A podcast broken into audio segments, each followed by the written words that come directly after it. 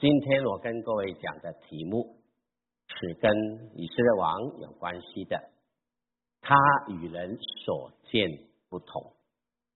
这句话是呃形容大卫，大卫不单有眼睛，更有眼光，所以显然他与人所见不同。我们常常讲，人不单有眼光、眼睛，更重要有什么？有眼光。其实，在我们人生的过程当中，要不断的选择，也有不断的决定。在选择决定当中，我们这个分水岭就是眼光。当你选对的时候，人家说你什么？有眼光哦。你选对你的工作，有眼光；选对你住的环境，有眼光；选对你的配偶呢？有眼光，哪天你看看你的配偶啊，有没有说有眼光啊？有没有感觉你很有眼光啊？这是一定的啊！我不但有眼睛去观看，还有个超物质的看，就是你的眼光。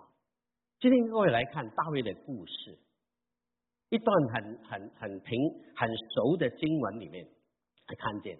那先看看前言，大卫这个人哦，是神一早的拣选他做王的。因为扫罗王不讨神的喜悦，所以神要另立一个王，吩咐萨姆尔到大卫的家，他父家去高立高立一个王帝。所以他爸大卫的爸爸很明显，既然在我家选了一个王，他所有的孩子都排列在前面，结果他忽略了最小的大卫，因为他心想。大卫不可能被高立的，不可能被拣选。只有他哥哥在打仗当中很多的功绩，很多的很多的作为，所以结果神说不是不在这里，还有一个小的，就是大卫。哪天开始，神接着萨姆尔的高立大卫为王，但是还没做王。第一，他年纪还轻；第二，扫罗王还在，那就大卫就等候着了。有一天，我们都知道这个故事哦。菲利士人这个非常强大、壮大的人巨人来挑战以色列，这个人的名字叫做歌利亚，还记得吗？来挑战，太巨型的这个人，所以没有人敢去去面对他，就要给他骂骂。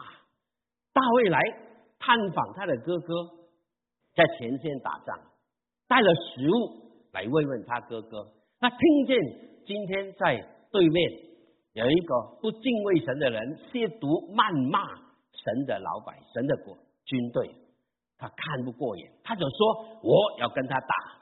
人家小看他，你怎么可以跟他打呢？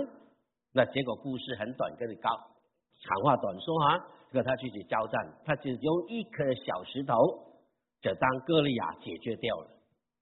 他将敌人干掉的时候，他回来带着非常光荣的。这个名气回到他的国家，那时候成成群的妇女就唱歌欢迎他，唱了一首歌是令扫罗王很不高兴的，什么歌？你们都懂了这个故事哦。大卫呃，扫罗杀死千千，大卫杀死万万。那如果你是大卫，你高兴不高兴？嗯，当然高兴啊。那如果你是扫罗呢？就不高兴，就不高兴。那呢，这个高，这个这个，马上马上生发出什么出来？一个不好的情绪，就是妒忌，妒忌。为什么天天是我，万万是他？很不服气，我是王耶。他你你他不能不能接受几句话，里面这个妒忌就越来越厉害。亲爱弟兄姐妹，你记得吗？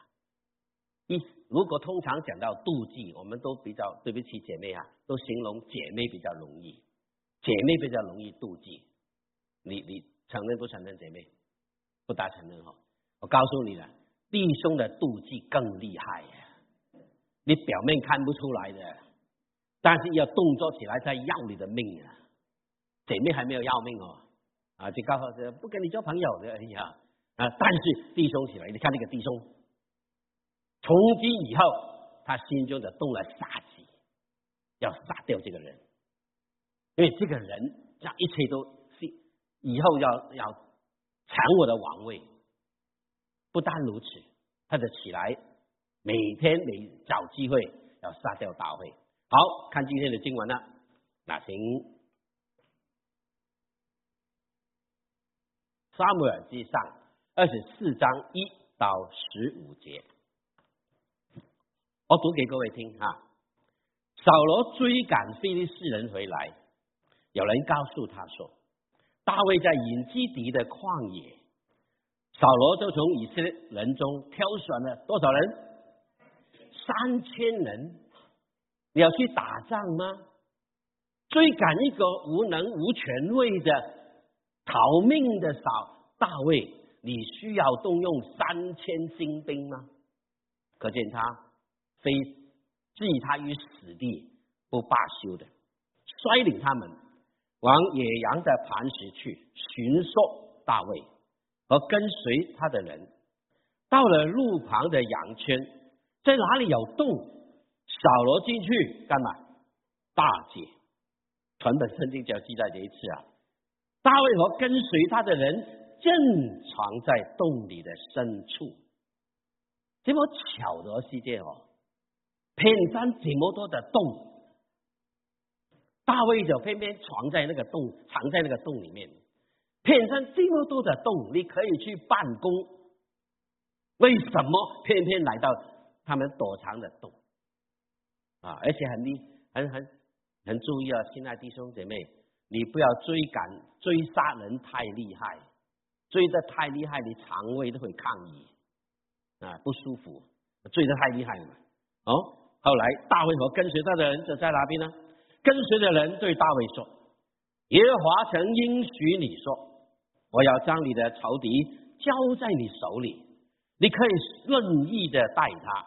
如今时候到了，请你记住他旁人所旁旁边的人所讲的话，这些这段话一点没错。耶和华曾应许你说，我将你的仇敌摆在你手里，而且呢，不但给你，你可以随意的来对待他，而且这个时候。就是到了，现在就是了，很明显是指着他怎么处理扫罗这个事情。大卫就起来，悄悄悄的割下扫罗外袍的衣襟，随后大卫心中自责，这句话很宝贵，这里就说这里，心中自责，他没有杀扫罗，只割下他一片的衣襟，他的心中自责，因为割下扫罗的衣襟。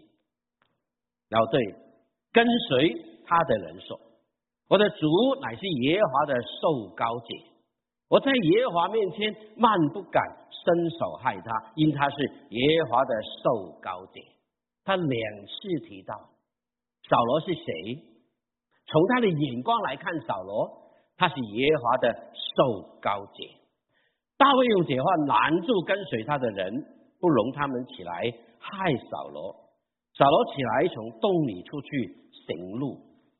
随后，大卫也起来，从洞里出去，呼叫扫罗说：“我主，我王。”扫罗回头观看，大卫就屈身面伏于地下拜。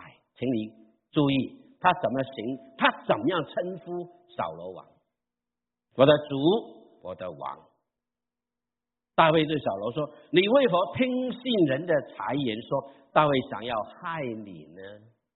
听信人的谗言，这是很不无辜的事情。不是人说什么你就信。什么叫谗言？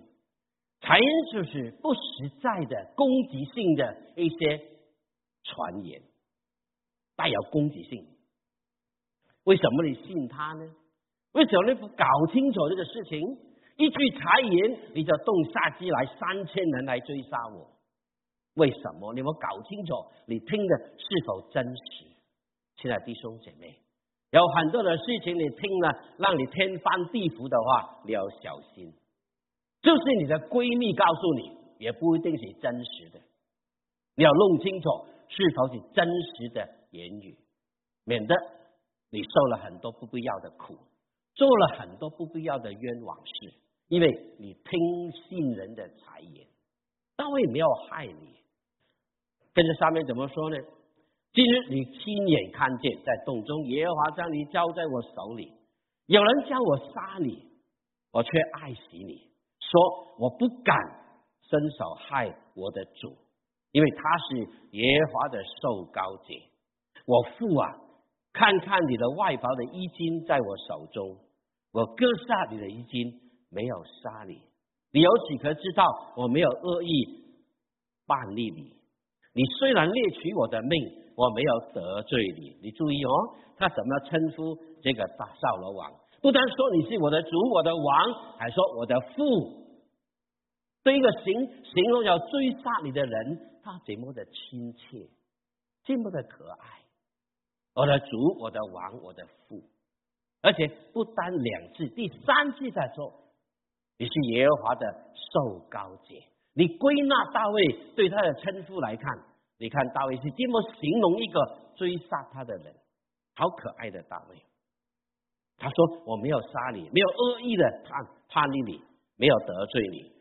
十二节说愿耶和华在你我中间，有没有给你啊？有哈，在你我中间来定啊判断是非，在你身上为我伸冤。我却不亲手加害于你。古人有句话说：“恶事出于恶人。”我却不亲手加害于你。以色列王出来寻找谁呢？追赶谁呢？不可追赶什么？四个字一起读：一条喜狗，一个个蚤。你们都没有声音啊！啊啊，一个一个跳蚤啊，但是字句是一个个蚤，就是了。愿耶和华在你我中间施行审判，断定是非，并且鉴察为我伸冤，救我脱离你的手。读完整段的经文，我故意读给大家，有些地方我强调。那你读圣圣经的时候，你注意每个地方是很重要。我跟你看，大卫怎么形容这个追杀他的人？他说：“我的主，我的王，我的父。”对旁边的人说：“这是耶和华的受高者。”从整个故事来看看，虽然人要追杀他，在这个故事当中，我们看看大卫的眼光是怎么样的，他怎么跟人有所不同的看，以致他能够所做事的事情是完全不一样。好，我们分三方面来看：第一，他如何看机会，一起千载难逢的巧合。对不对，亲爱的弟兄姐妹，是不是巧合啊？你怎么安排安排不出来的？你怎么安排？除非有一个非常奇妙的手在这里推动着，这个这个巧合，这个机会有没有有可能是一个人格的考验？机会也可能是人格的考验。神给你很多机会，有些时候不是没有。没有方法去对付人，而是没有机会。所以很多人就是要忍气吞声。一旦机会来了，就看出一个人是否真正的有什么修养。因为很多时候没有对付人是没有机会，对不对，亲爱的弟兄姐妹？机会给你了，安排好了，千载难逢，要编排都很难编排这样，怎么巧的？巧合，但这个时候要看见大卫怎么处理这个事情。说怜悯我们，一句话给各位，对不起，太快出来了。我我不悄悄不明白这段话，他的仆旁边的人就这样说了嘛：你要做王，没有机还没到机会，神不是应许你，你要做王吗？只有扫罗挡住你而已啊！今天这个人在你前面，你可以任意处理他。圣经说的，任凭你处理他，任意对待他，而且现在就是时候，很清楚的，他旁边的人都讲得很清楚。神给你应许，没错，是你可以随意的对待他，没错。他现在摆在你前面，一动就是根本不知道你在后面。还有时候就是，这么好的、安排好的，只要一刀下去，天下太平，什么时候都了结了，不用逃命，马上登基做王了。你说好不好？真好啊！我也不明白，刚刚说说读圣经的，我也不明白为什么？为什么大卫不杀他？神允许你可以这样做的嘛？亲爱弟兄姐妹，那时候连你我们，我我都在想，后来我才发现哦，大卫所做的是不是非常符合我们今天如何寻找神的旨意这个 pattern 非常吻合。那我们是告教导弟兄姐妹怎么寻找神的旨意啊？有几个有几个步骤的嘛？第一，神的应许。如何明白神的旨意啊？第一，神有没有应许？有啊，神有应许。第二，环境的配合，要环境好不好？配合的非常好的千千载难逢的的巧合。还有时间的配安排，什么时候到？现在就是了嘛，对不对？一倒下去，什么都解决了。但是还有一点，心中的平安，他没有，他没有。他没有，我就想为什么这样？后来我就记得戴德生讲过一句话，英文一起读好不好？God's work done in God's way will never let God surprise。中文翻为做神的工以神的方法，必不缺少神的供应。还不明白这句话啊？分享给你听。做神的工，汲取神的应许是对的，不错的。但是要得到神的祝福，必须以什么？以神的方法，以神的方法。所以我就可以下个结论：神要你做王，要登记做王，绝对不是。让你在扫罗背后捅他一刀而上去的，你明白我意思吗？神的方法绝对不是在让你在人的背后捅他一刀而上位的，不是，不是神的方法。所以大卫知道不对的，我不敢做，不是神的方法。我用一个更更简单的比方跟各位讲，教会增长好不好？你喜不喜欢教会增长？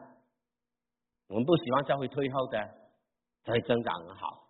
我们记住五家，有一家、二家、三家、四家、五家、六家、七家，喜不喜欢？还有第八家，喜欢。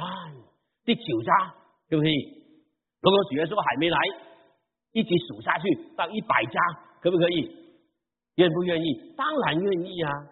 教会增长，传福音，增加人数，得救人数增加，会。教会扩大多好，神的，神的神的意思是如此的嘛？传福音，那怎么达到这个目标呢？看你的方法，不是我发明的，在教会里面流行一句话，很典很古典的，要教会增长有三个方法，你听过没有？有三个方法，第一个，教会的姐妹特别结了婚的，生养众多。为神国多生天国的子民。啊，所以现在弟兄姊妹我们都很看重的，每个代祷单呃，主力崇拜在怀孕的姐妹登在上面，为他们好好祷告，为他们要诞生天国的子民很重要的啊。第二个方法，将别人的羊拉过抓过来，偷过来。闽南人最喜欢就叫偷看油啊，偷看本来的油，偷看见抢过来。用印证所有方法，让别人的羊归到你的羊圈。其实教会没有增长到，你知道吗？没有增长，不从这边跳到哪边而已。第三个方法最好，传福音、宣教、拯救人的灵魂。你爱用什么方法？所以教会增长这个目标，这个因素是对的。你用三个方法，哪个方法达到，那个方法才是神的心意。你跟我。非常清楚，对不对？如果不是神的方法，或者不用。大卫就是这样，神绝对不允许我在人背后捅他一刀，我去上位，不可以，不可以。你是一位合神心意的人，对不对？甚至有个外号称呼大卫的，他是合我心意的人。神说的，从这点身上，你看见一个什么人叫做合神心意啊？就是这种，不是为达目的不择手段，不是。很多人今天有是目的对呀，目的很清楚啊，用任何的方法来达到，甚至选人不利己，不就是怜悯我们？今天这个世界就是如此。今天很多教会的基督徒也是如此，我们绝对不能这样做，不容许这样做，因为神不喜悦，神不喜悦，这不是神的方法。后来明白为什么大卫不敢杀他，其实大卫的功夫蛮好的，你记得吗？他能够在扫罗的衣襟啊，当然衣襟是前面啊，这不可能，他胸口拿的。好可能，你想想，一个人去办公，一定将外袍脱下来，对不对？你不会穿西装上去的嘛？啊，脱下来放在旁边，大卫在旁边就割下他的衣襟，他竟然不知道，所以大卫的功夫蛮好的，轻功蛮好的，这好可能在那背后捅几刀，他的他也不知道自己怎么死的，也不知道。大卫可以的，这个人就在你手中，随意带他。但是感谢神，神的灵感动看着他，你用什么方法上位？大卫不敢用神的方法来做，就主怜悯我们，他最宝贵的地方，心中自责。亲爱的弟兄姐妹，你多久没有这个感动了？有时候讲一句不对的话，一个不好的动作。甚至一个不好的眼神看人，你有没有心中自责？有没有？不求怜悯我们，一个合神心的人，无论你做什么事情，就是合神心意的事情，你怎么去做，非常重要。不然的话，怎么有神的赐福，有神的同在，有神的供应呢？不可能的。不求怜悯我们，心中自责这句话。非常夺我的眼前眼球，我有没有？就求常帮助我们心里一个敏锐的心，就是做你的事情，做神的工作。如果有个不合神心的方法的话，主啊，给我心中自责。亲爱的弟兄姐妹，如果教会里面多一些这类的基督徒，我想。教会的纷乱就没有这么多了，对不对，亲爱的弟兄姐妹？教会的纷争纷乱的减少很多，因为每一个人都懂得心中的指责，很宝贵。怎么看？怎么看这个机会？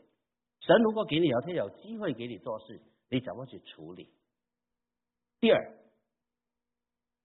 他怎么看扫罗？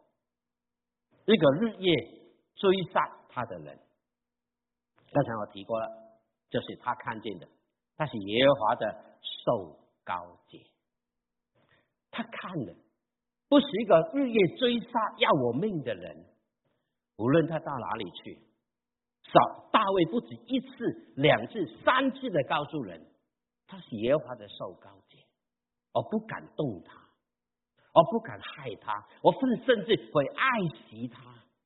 我甚至称呼他我主、我王、我的父三个称呼对待他。大卫怎么看待这个人？跟我们的眼光不一样哎。有些时候我们看见一个人冒犯了我、得罪了我、害得我很惨的人，有一天他摆在你手中任你处理的时候，你怎么对待他？这就是你品一个品格的考验嘛，对不对？他看见。耶和华的受高阶，为什么这样看呢？我们看这经文你就了解，用神的眼光去看。还有马太福音二十三章一到三节，请弟兄姊妹一起读。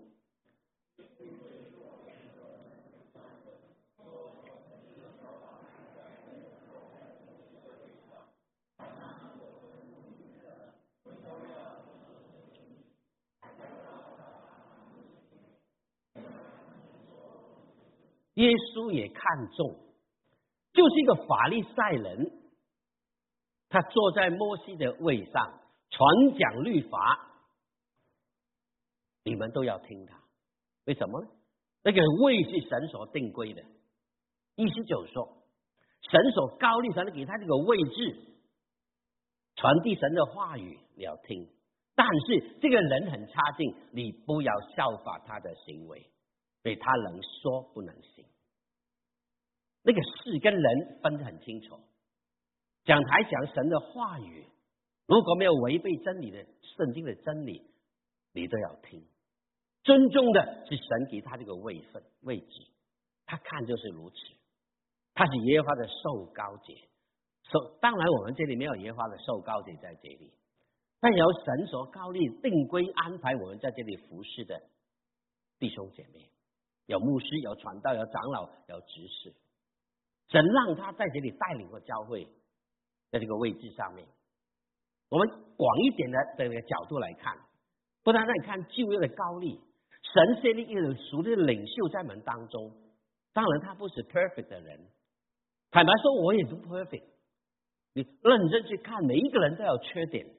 你有，我有，我一样有。我有什么缺点，你知道吗？今天不讲了，问师母吧。嗯，一定有的。但是，当我我们听到神的话在传递的时候，要接受神的话。讲的人，你感觉这个人能讲不能行，不要效法他。你懂得去处理的事情。大卫明白，他是耶和华的受高者。他看他的有这种的一种不同的位置在上面，跟我不同的关系来看，也许我简单的讲一声，比做个比方，也是个比方很常常讲的，我讲了很多次。当亚伯拉拉罕跟罗德分地的时候，应该是罗德跟他抢地。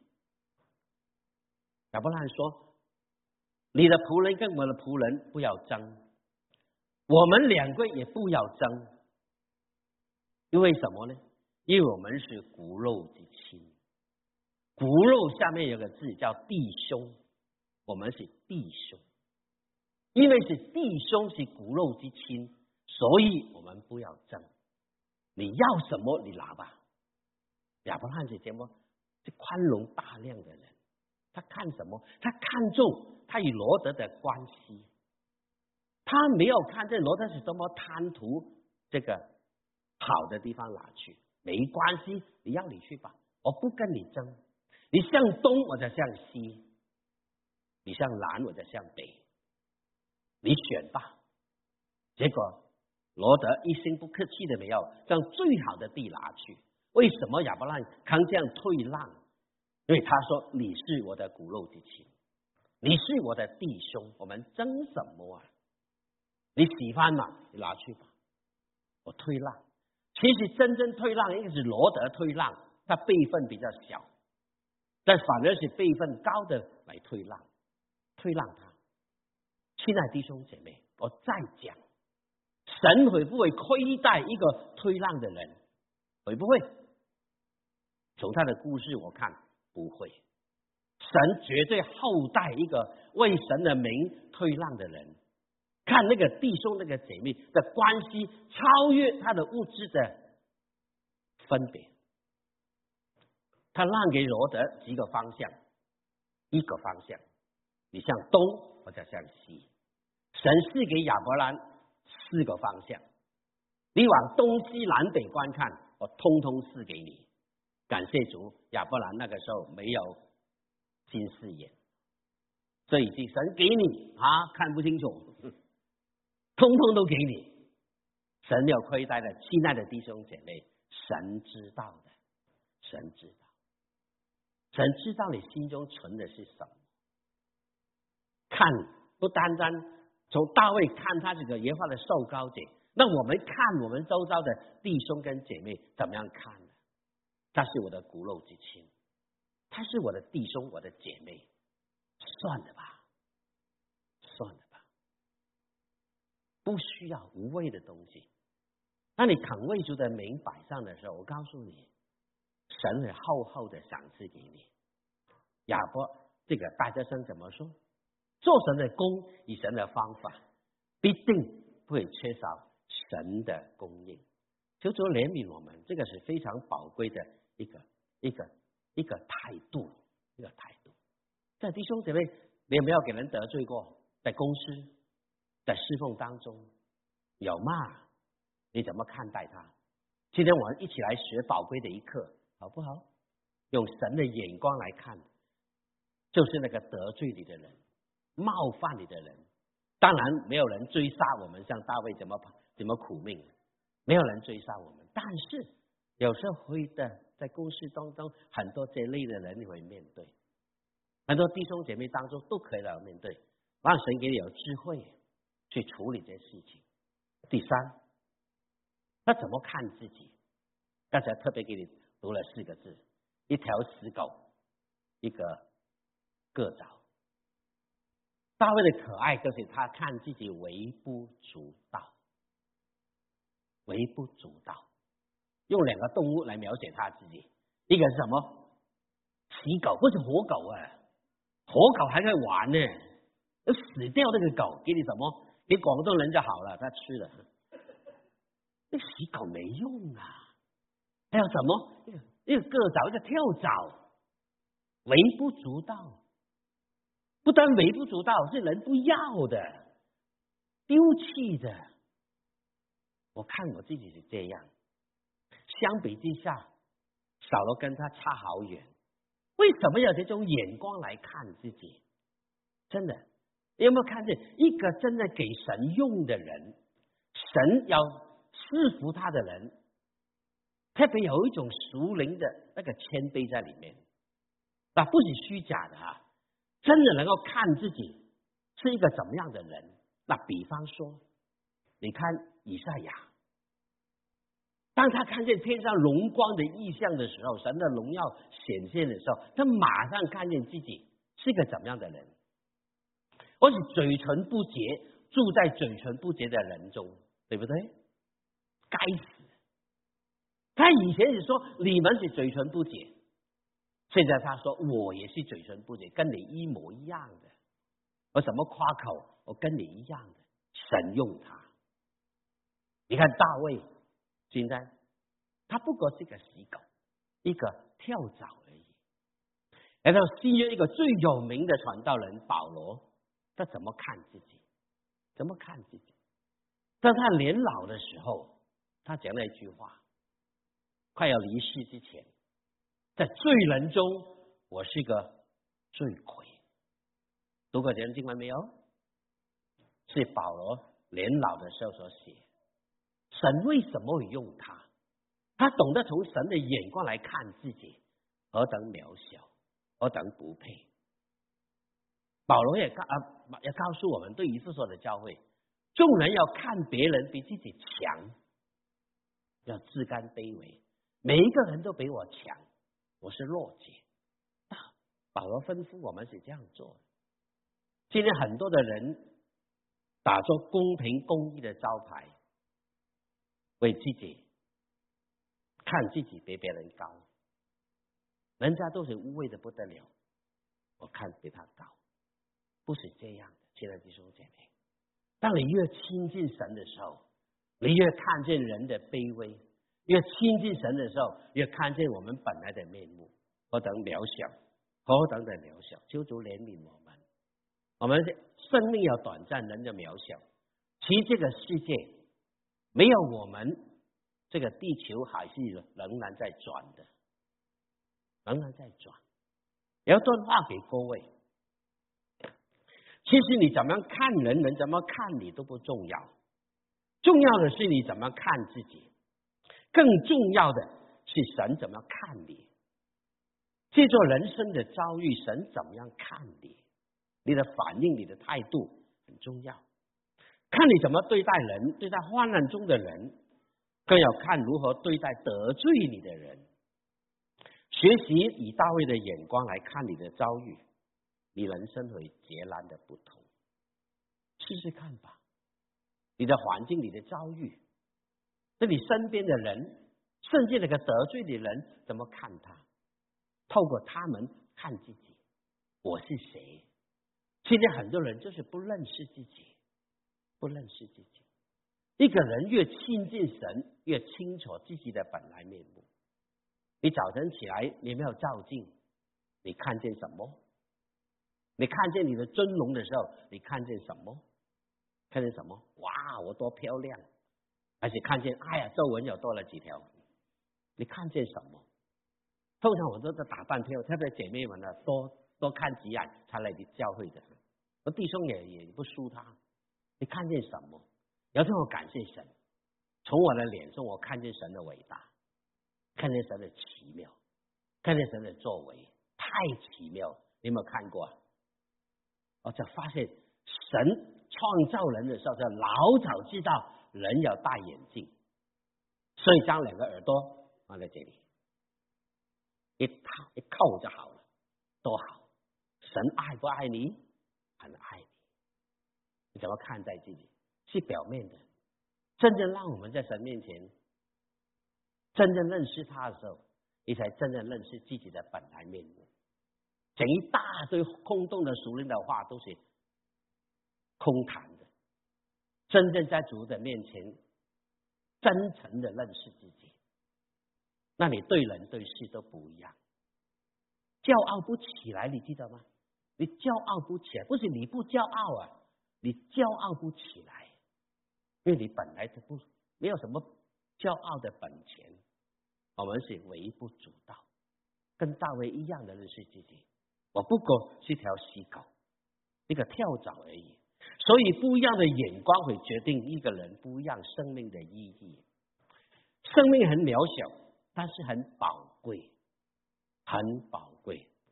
所以用你美好的、正确的眼光去分辨你人生的抉择，不要浪费在无用的、无谓的、没有意义的争闹当中，没意义。我感觉你争到又怎么样呢？没有意义，记得哦，生命很短暂，很短暂，也很空。如果没有神的话，你跟我都是微不足道，不过是一条死狗，一个个藻而已。就说怜悯我们，再用大记得带着生所讲的话，做神的事工，用神的方法，必定不会缺少神的供应。我稍微改他一下。做神的，功用神的方法，以神的眼光来看待你所做的事情，一定不会缺少神的供应与神的同在。告诉你，一定的，就主帮助我们有更好的眼光来看待你的人事物，跟你生平的遭遇，用神的眼光去看，用神的方法去做。告诉你，一定有神的祝福在里面。我们低头祷告。谢谢天父，给我们一个非常美好、活生生的见证摆在我们的面前。你的仆人算不得什么，我们的弟兄姐妹算不得什么。如果你不怜悯，我们真的是一条死狗，一个跳蚤一样，毫无价值。但感谢神，你看我们为宝贵，你看我们为神的孩子。你救赎我们，让我们在地上能够遵行你的旨意，能够将我们借助我们人生的遭遇，能够将你的生命美好的生命能够流露出来。主他提醒我们，做你的工作必定以你的方法，我们才能够得到你的祝福。谢谢恩主，听我们祷告，奉耶稣基督的圣名。